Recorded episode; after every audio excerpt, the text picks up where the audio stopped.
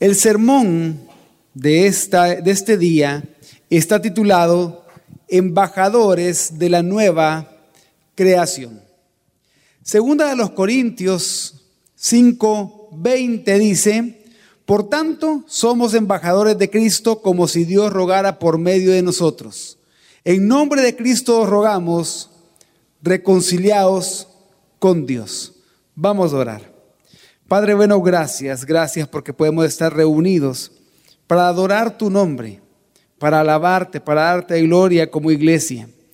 Pero gracias también porque estamos sentados para escuchar tu palabra y ser edificados por la misma. Te pedimos que nuestro corazón esté dispuesto para recibir y aplicar tu palabra en nuestra vida de tal manera que con temor a ti y conscientes del amor de Cristo por nosotros podamos cumplir nuestra misión cada día. En el nombre de Jesús, amén.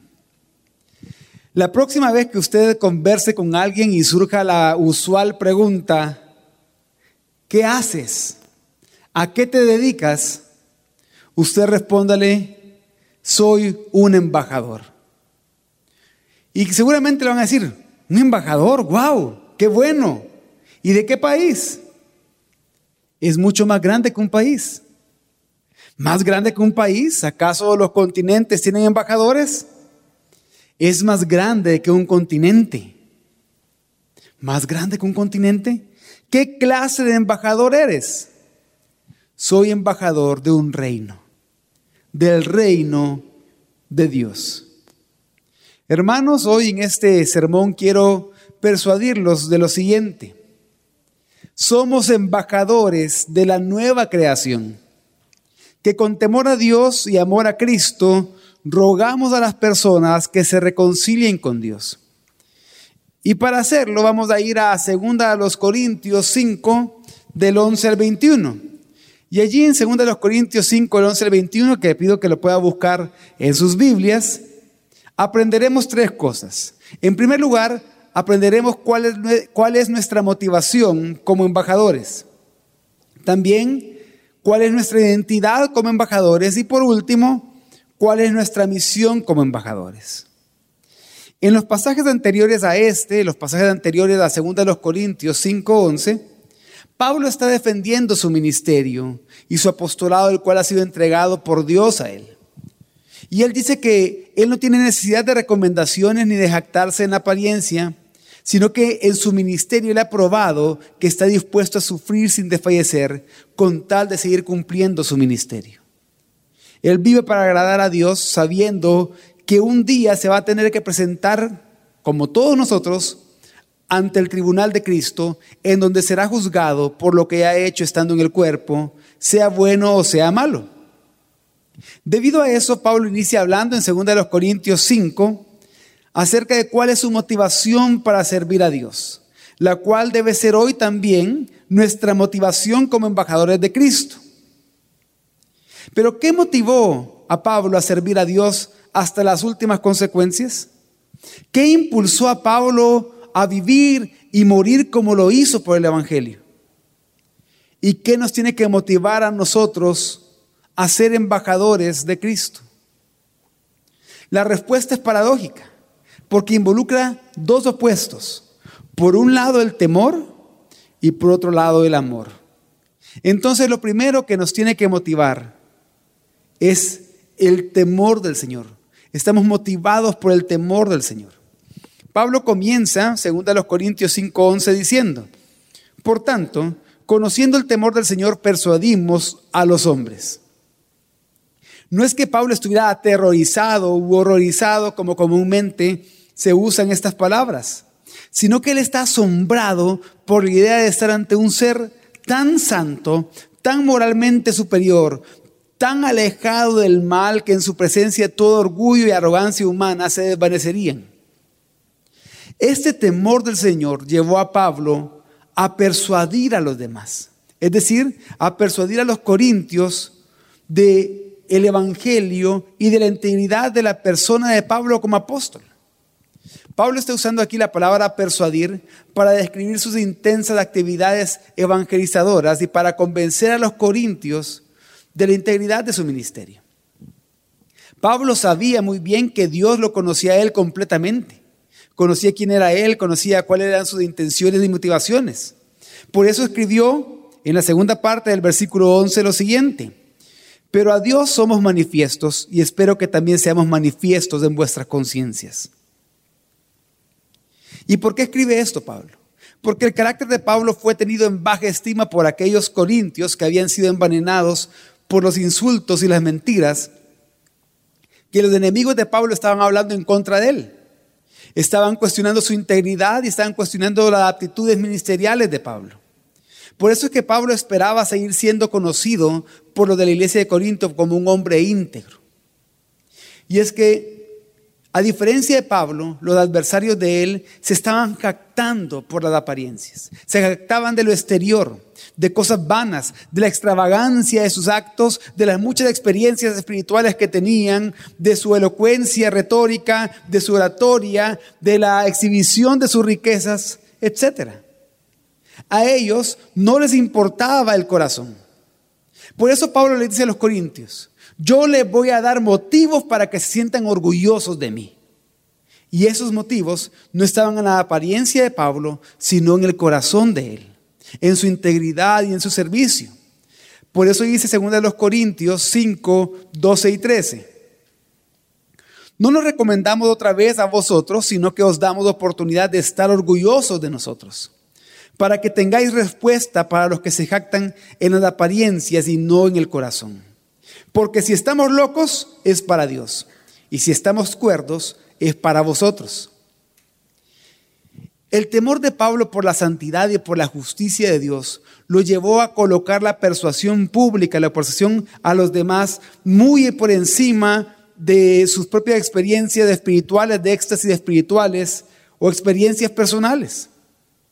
El enfoque de la vida de Pablo como embajador no fue dirigido hacia adentro, sino hacia afuera mientras él trabajaba en su sano juicio como cuerdo para persuadir a otros de la verdad del Evangelio.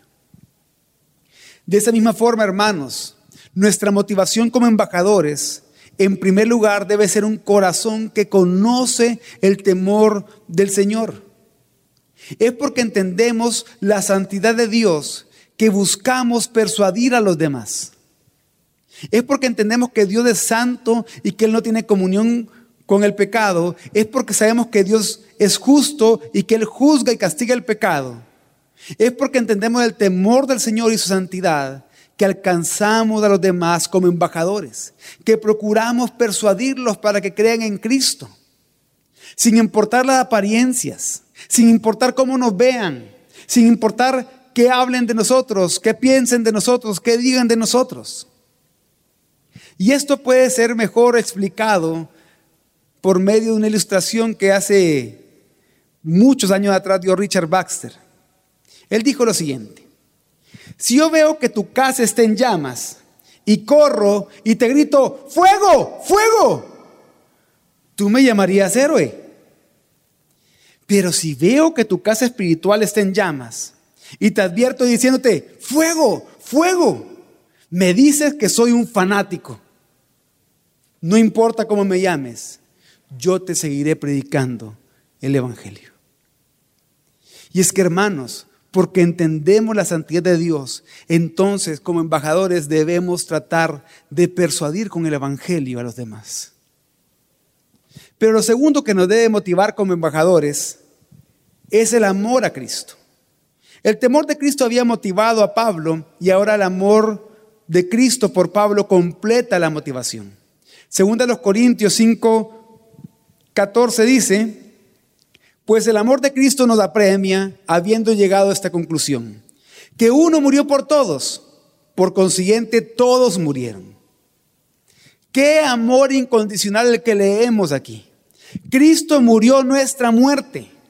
Él murió por nosotros en nuestro lugar. Así que en Cristo todos morimos.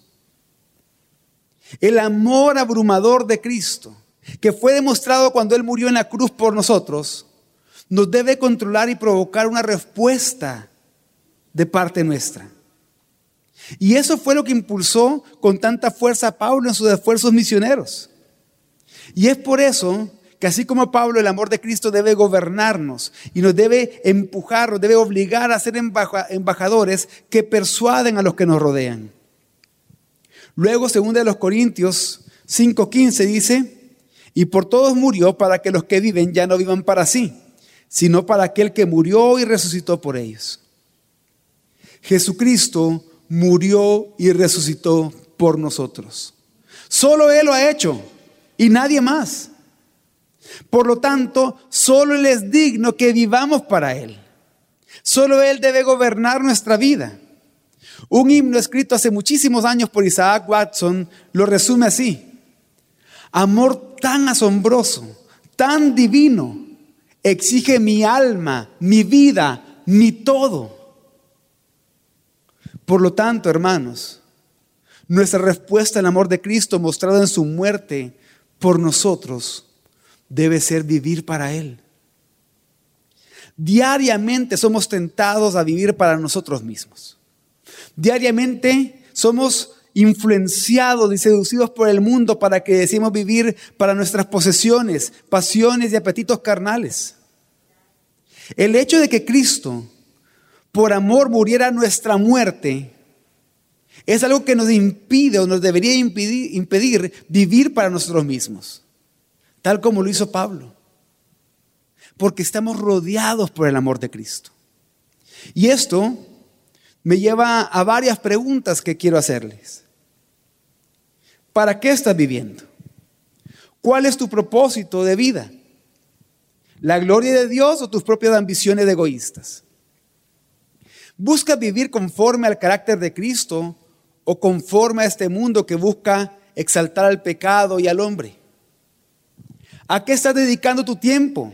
¿A servir a Dios y su reino o a servirte a ti mismo? Y todas estas preguntas van a ser más fáciles responderlas bíblicamente si ustedes pueden responder la siguiente. ¿Quién ha muerto y resucitado por ti? ¿Acaso tus empresas han muerto y resucitado por ti? ¿Acaso tu profesión, tus estudios, tu trabajo han muerto y resucitado por ti?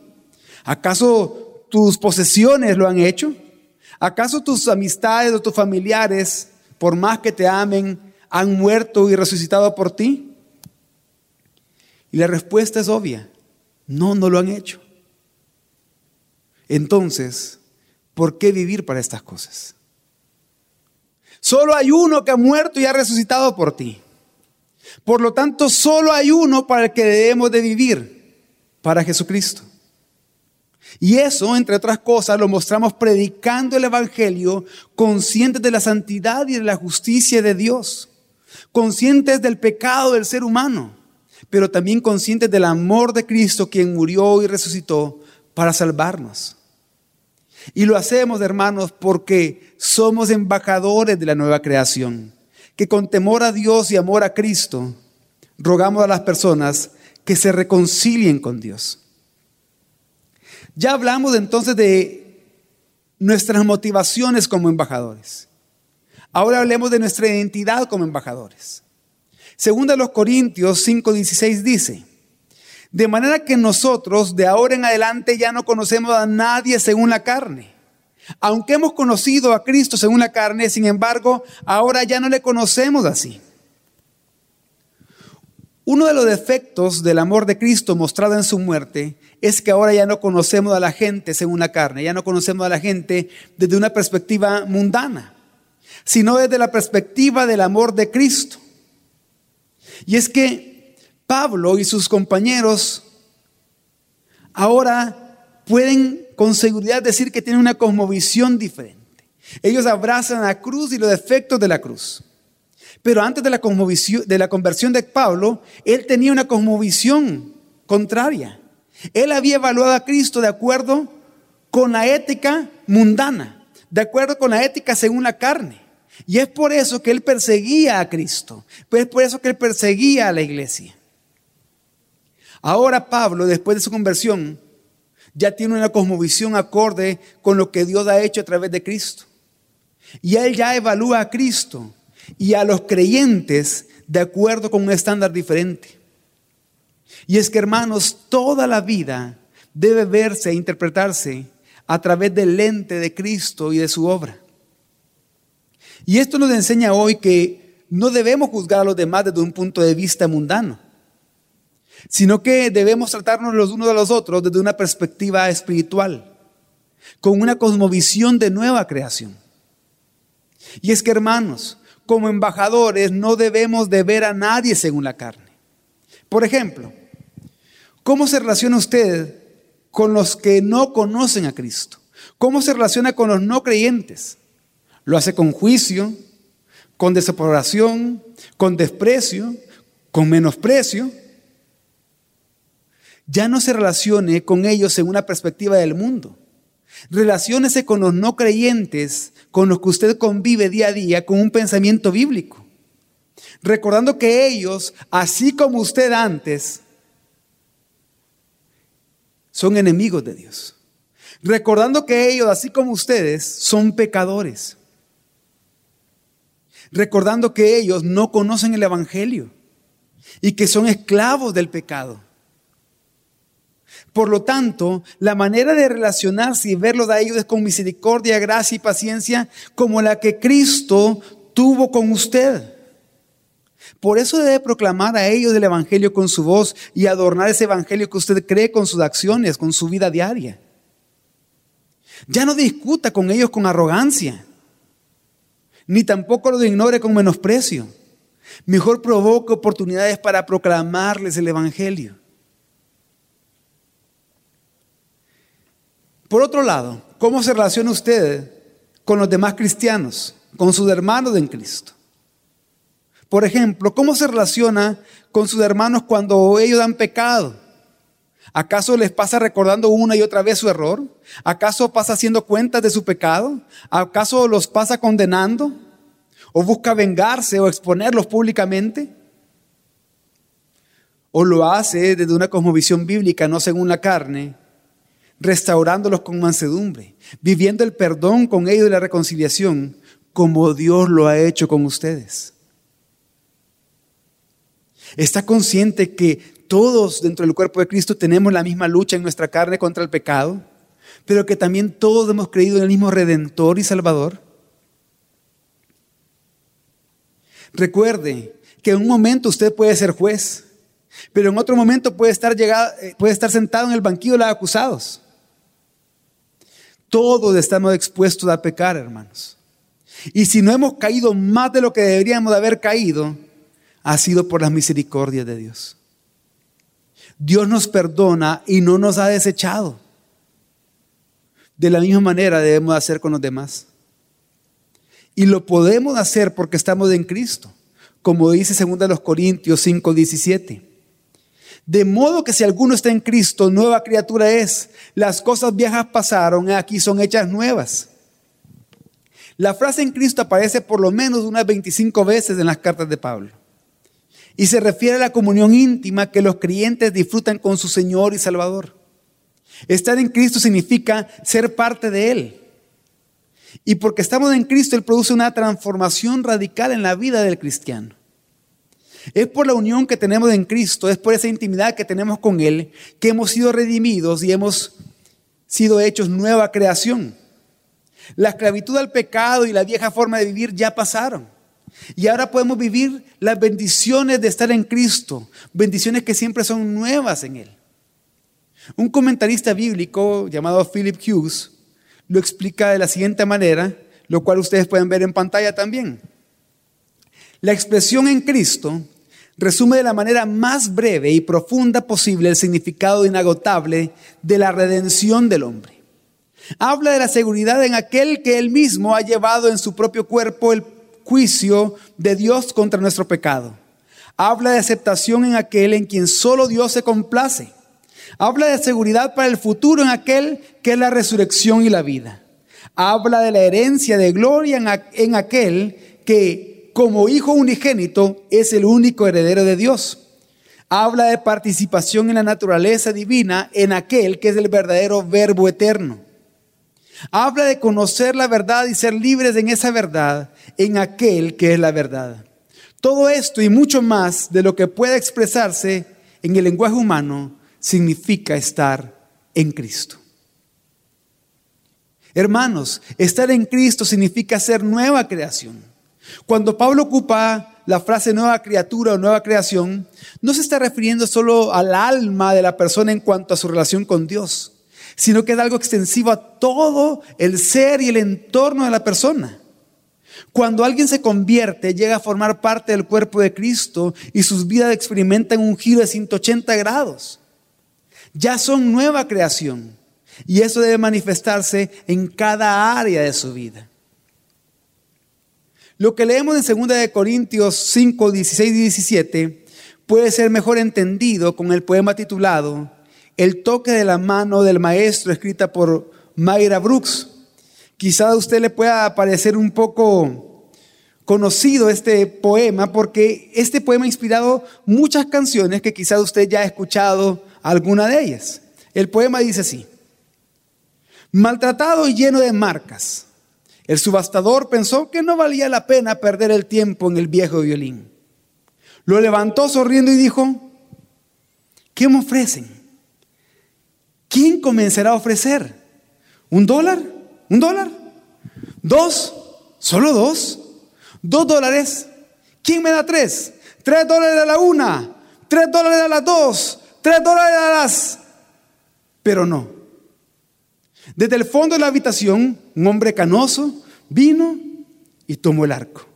Y después de sacudir el polvo del viejo violín y tensar sus cuerdas, tocó una melodía pura y dulce, así como cantan los ángeles.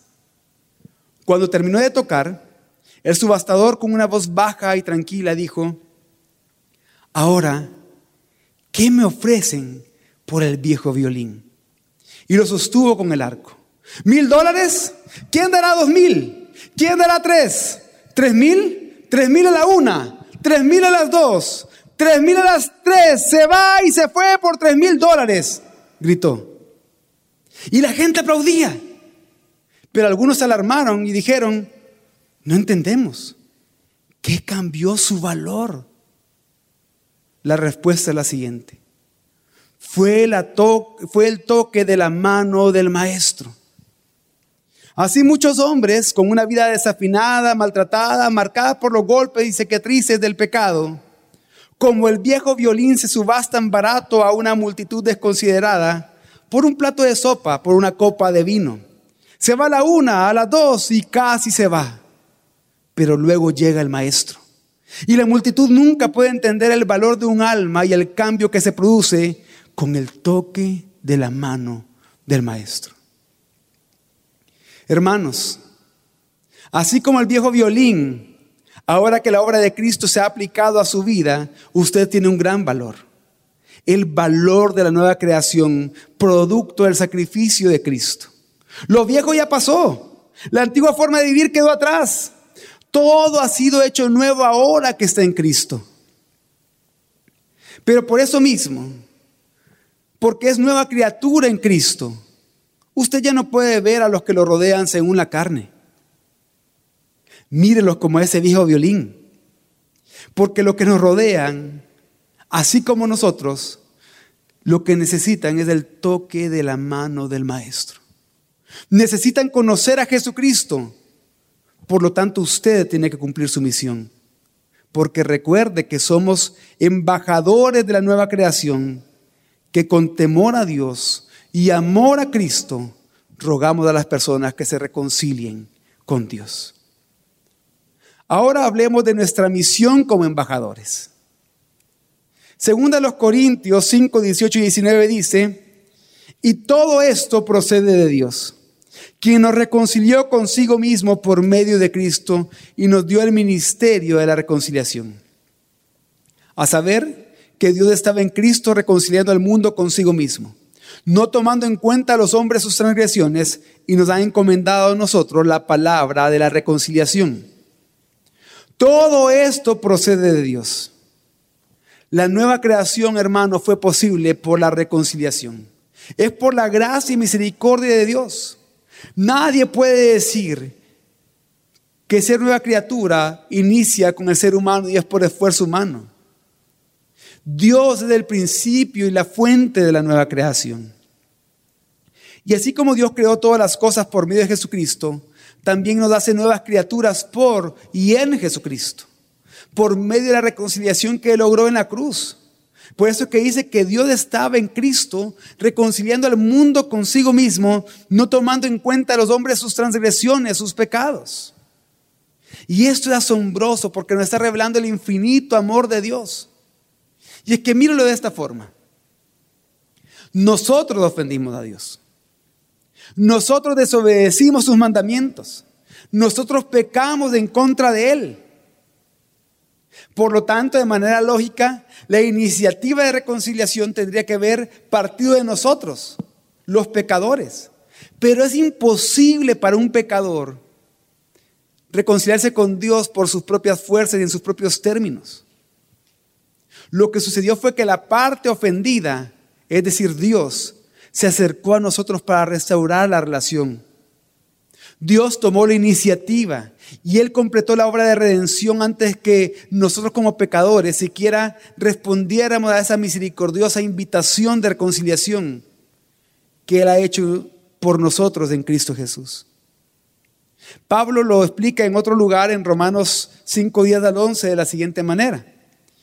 Porque si cuando éramos enemigos fuimos reconciliados con Dios por la muerte de su Hijo, mucho más, habiendo sido reconciliados, seremos salvos por su vida.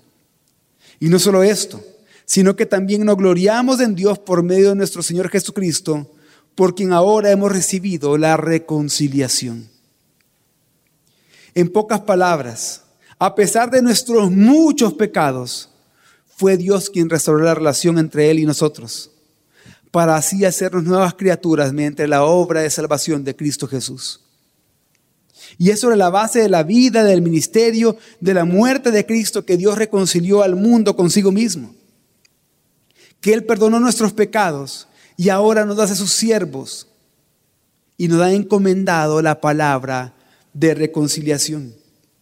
Por eso dice 2 los Corintios 5, 20 al 21. Por tanto, somos embajadores de Cristo, como si Dios rogara por medio de nosotros. En nombre de Cristo rogamos, reconciliaos con Dios. Al que no conoció pecado, le hizo pecado por nosotros, para que fuéramos hechos justicia de Dios en él. ¿Qué es un embajador? Un embajador es el representante de un soberano. El embajador habla no por sí mismo. El embajador no se representa a sí mismo, sino que habla y representa a aquel gobernante que lo ha comisionado. La responsabilidad y deber del embajador es comunicar las ideas de ese gobernante con eficacia, exactitud y fidelidad. Dios nos da el privilegio de compartir las buenas nuevas de lo que Cristo ha hecho con los pecadores perdidos. Dios nos da el privilegio de ser sus embajadores, de representarlo a Él delante de todos aquellos que nos rodean. Les quiero contar algo que me pasó el viernes de la mañana. Ese día yo debía ser un embajador. Como todos los días todos tenemos que serlo. Y me debía preparar para ser un embajador todo el fin de semana. Por la noche, predicando en el servicio de jóvenes. El sábado muy temprano en la mañana, dando un discipulado.